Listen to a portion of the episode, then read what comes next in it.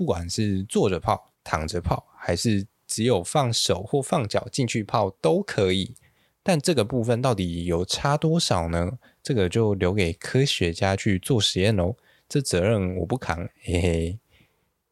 Hello，大家好，欢迎来到森林边缘，我是语音。今天的边缘新闻呢，要带大家来看到的是，有一只两岁的小熊，叫做利路克，它目前已经被治愈，也放到了花莲的山林。前阵子在林务局花莲林区管理处五月初的时候呢，经由部落族人通报，在卓溪一处海拔大概三百三十七公尺的一个苦茶园，有一只台湾黑熊因为套索关系而受困。那后来经由东部野生动物救伤中心、野湾野生动物保育协会照养，大概一个月左右呢，恢复得相当良好。那后来经过评估，那决定将它呃在前两天的时候也放到一个适当的地点，后续呢也会借由卫星的讯号来对它进行持续的追踪。再来第二则是。有关于国家地理频道即将要收摊的一个讯息哦。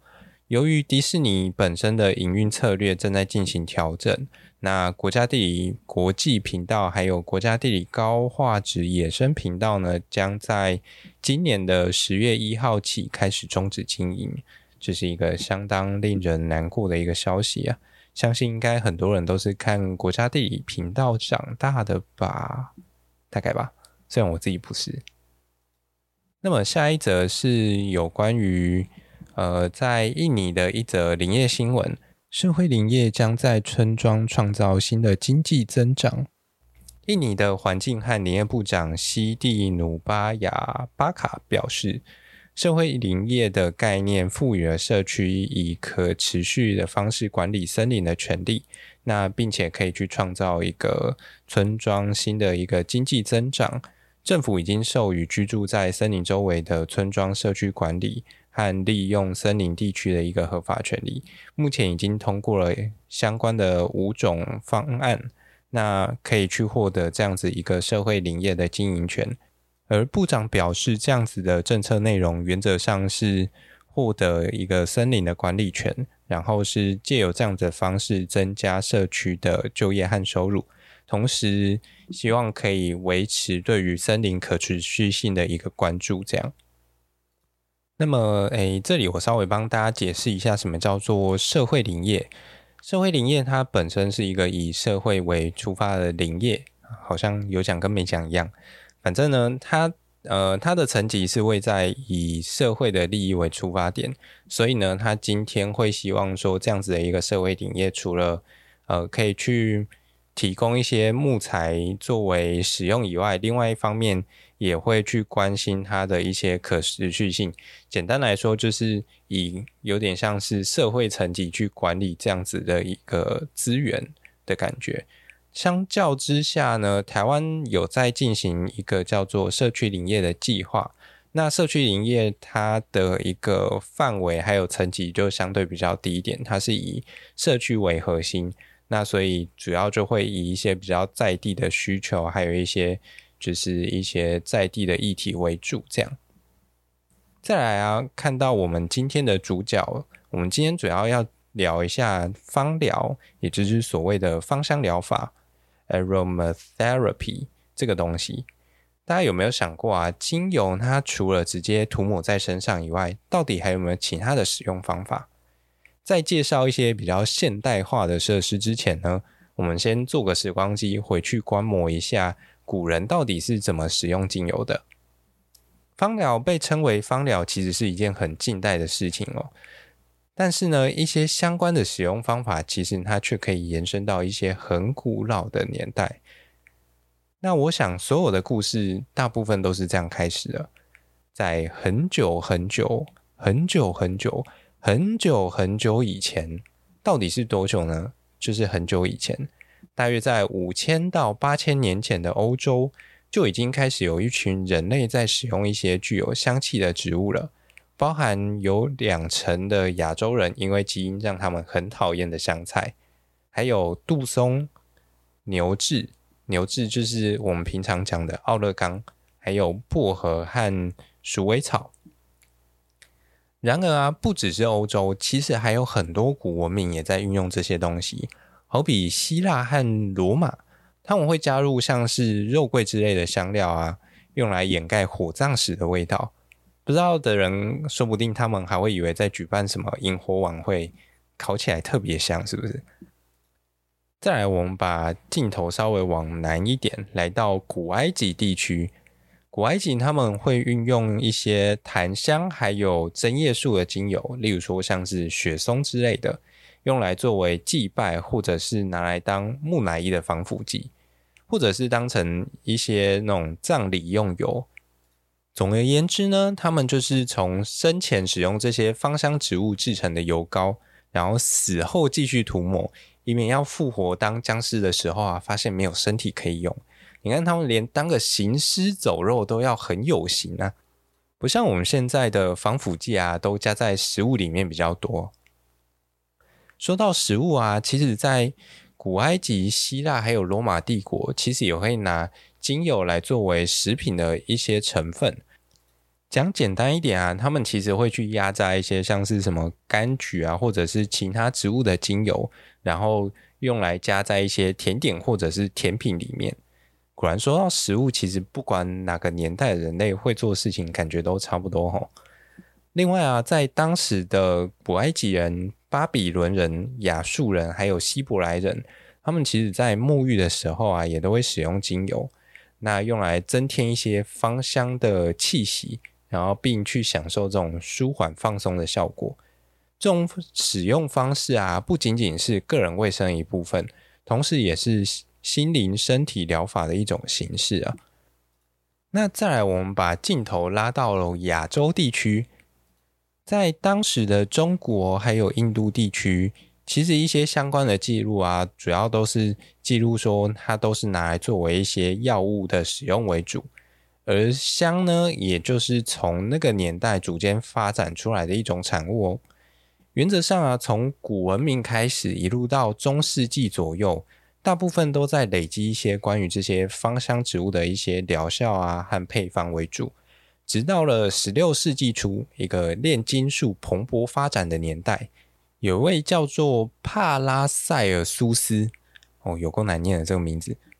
这位帕拉塞尔苏斯大法师呢，而、不是，是医师兼炼金术师，他开发了从治疗植物中提取药物和萃取物的一个方法。他认为蒸馏可以将植物最有价值的部分，就是所谓的精华，可以将它从这些非精华的部分中分离出来。于是啊，我们现代精油的一个雏形就这样诞生了。然后啊，接着我们要提到两位法国人加特福斯和瓦伦特，在一九二八年啊，当时还有各种战争嘛。就让加特福斯呢发现了精油对于外伤的一个疗效，所以他就莫名其妙的成为现代化芳香疗法的一个始祖啦。而瓦伦特呢，他则是在一九六四年的时候将精油引进去医疗领域的一个人。最后还有一个叫莫里的人，他则是把精油运用到美容疗法中。现代的芳疗师所使用的复方精油的概念，便是由他所提出来的喽。那么啊，简单来说呢，现代大部分精油的使用方式啊，其实真的就是从很久以前就已经在被使用了。虽然有时候可能使用的目的会稍稍的不同，但是运用的手法其实都差不多，包含一些油膏啊、沐浴啊、香薰，甚至是防腐剂的使用嘛。只是花了很长的一段时间在累积这些各种植物相关的一些用途和配方而已。那么在正式开始介绍使用方法之前呢，有一个很重要的问题想要请问大家一下，不知道大家使用精油的目的到底是什么呢？第一个，希望有香香的味道；在第二个呢，希望可以有一些特殊的功能，例如说像是助眠啊，或者是放松；在第三个。希望可以驱赶一些蚊虫，让虫虫危机赶快消失。在第四个，呃，就是单纯想要追求时髦而已啦。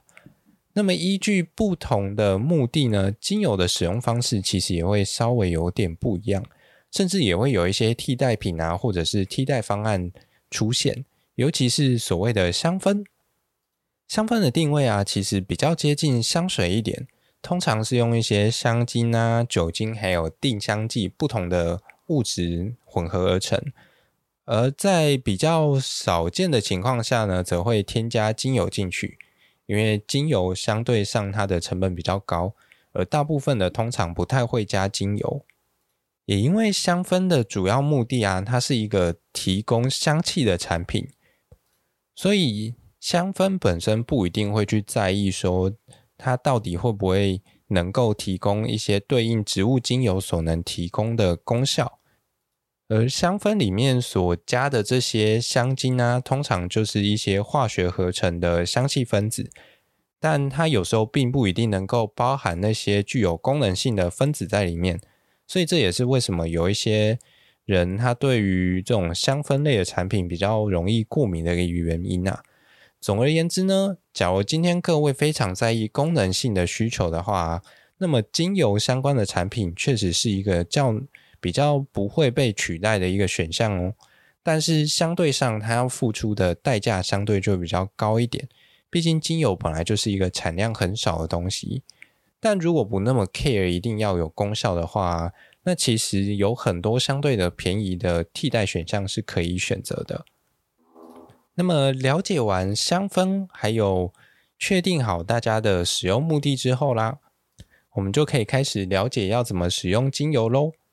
俗话说，丝丝有三种啊，精油的使用方式也有三种，大概就跟一般的药物使用差不多，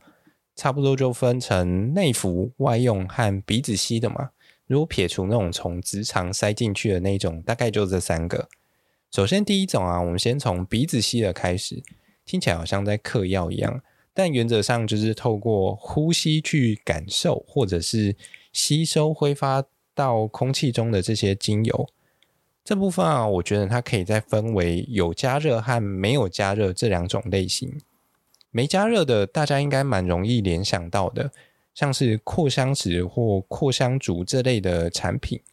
扩香石啊，主要就是运用材料本身的纤维或者是孔隙，那运用毛细现象去协助精油自然的挥发，也就是那个毛巾可以吸水的原理啦。也就是说，只要可以让它挥发的东西，原则上就没有问题了。所以有一些人呢、啊，他们也会直接使用在毛巾、手帕或卫生纸上面，大概滴个一到两滴。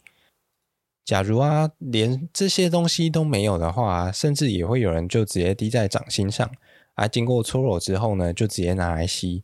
哦，这听起来更像是在嗑药了。除此之外呢，还有一些是运用。机械辅助的方式来协助精油的挥发，好比说水氧机啊、扩香仪或者是芳香喷雾等等。目前最广泛使用的大概会是水氧机跟负离子震荡扩香仪，但这两个东西所注重的点其实不太一样哦。水氧机它注重的主要是以香气为主，它同时会增加房间的湿度，所以呢。呃，某种程度来说，对于高湿度的台湾，它其实不是一个很理想的产品呢。不过啊，如果要反过来买负离子震荡扩香仪的话呢，它就会稍微再贵那么一咪咪。但注重功能使用者啊，可能会比较适合这个，因为它所使用的是纯精油。但是啊，它有一些需要去注意的地方。好比像说油品的品质，它杂质不能太多，或者是太过浓稠，因为这样子的油品会比较容易让这台机器坏掉，这是它需要特别注意的地方啊。看完不加热的类型之后啊，就让我们来看看有加热的这部分，大致上就包含了像是线香啊、香氛，或者是香薰蜡烛，还有电子加热熏香等等。主要就是透过这种加热或者是燃烧的方式来协助精油挥发。以扩香的效果来说，我觉得通常应该会蛮不错的。毕竟温度高，挥发的速度也快嘛。可是啊，相对上精油的消耗量也就会比较多喽。而有的人啊，也会在意加热之后的成分会改变嘛？确实没错啊，但这个部分到底有差多少呢？这个就留给科学家去做实验喽，这责任我不扛，嘿嘿。另外啊，这边要稍微提醒一下，假如是有呼吸道疾病的朋友，在使用之前最好可以跟医师确认过之后再使用会比较好。毕竟精油本身也是一个具有刺激性的东西。接下来让我们来看到第二种使用方式，外用。这个应该很好理解吧？就是擦在一些要使用的地方，除了直接擦在身上啊，或是涂抹在穴道进行按摩以外。也有人会滴在那种水中用泡的，不管是坐着泡、躺着泡，还是只有放手或放脚进去泡都可以。用量除了舒压按摩会配合那种按摩用的调和流，以十五到二十滴比上三十毫升的方式进行调和以外啊，其余大概就是用个两到五滴左右就可以了。如果是平常，家里只能淋浴的朋友的话，也可以用差不多的分量，然后稀释擦在身上之后呢，再去淋浴就可以喽。这部分啊，如果是皮肤比较敏感，或者是有发烧啊、高血压、心脏病、开放性伤口，巴拉巴拉巴拉的朋友呢，使用之前也最好咨询一下医生会比较好哦。最后这个用法，我想大家应该也会蛮好奇的。实际上啊。这个方法它是需要一些医师的协助的。我们要来讲看看精油要怎么吃。啊，理论上可以吃的东西，没道理浓缩之后就不能吃嘛，对不对？我们在精油的第一集其实就说过啊，这一切都是剂量的问题。而且像香料油和油萃，它其实就是一个蛮经典的使用方式，只是精油它相对上的浓度就会再更高一点。所以啊，如果可以在使用之前呢，最好可以经过医师评估。在法国，因为它算是一种辅助的疗法，所以也是需要拿到精油处方签才能到药局买精油的哦。同时啊，也会有一些相对应的标准药剂用量，还有一些治疗的疗程。而且更有趣的是啊，服用方式除了比较常见的胶囊以外，还有一种服用的方式呢，就是滴在所谓的载体上面，然后配合着吃。好比说一些面包啊，或者是方糖、蜂蜜，或者是食用植物油，甚至还有人会滴在那种融化的巧克力上面。这完全就是一个吃药也不能放弃味觉体验的民族所展现出来一个精神和意志啊！所以呢，总结来说，精油的使用方法就是内服。外用跟用吸的，那虽然从医学上来说，我觉得从直肠塞进去的这种塞剂，它的可行性也是蛮高的啦。只是现在好像比较没有人会这样子做，也许也是因为这个领域还没有到那么发达的关系。好，最后呢，我们要带大家来看一下芳疗师到底在干嘛。既然芳香疗法它是一种治疗的方式啊。就代表它的治疗的知识还有技术上都要有一定的专业嘛。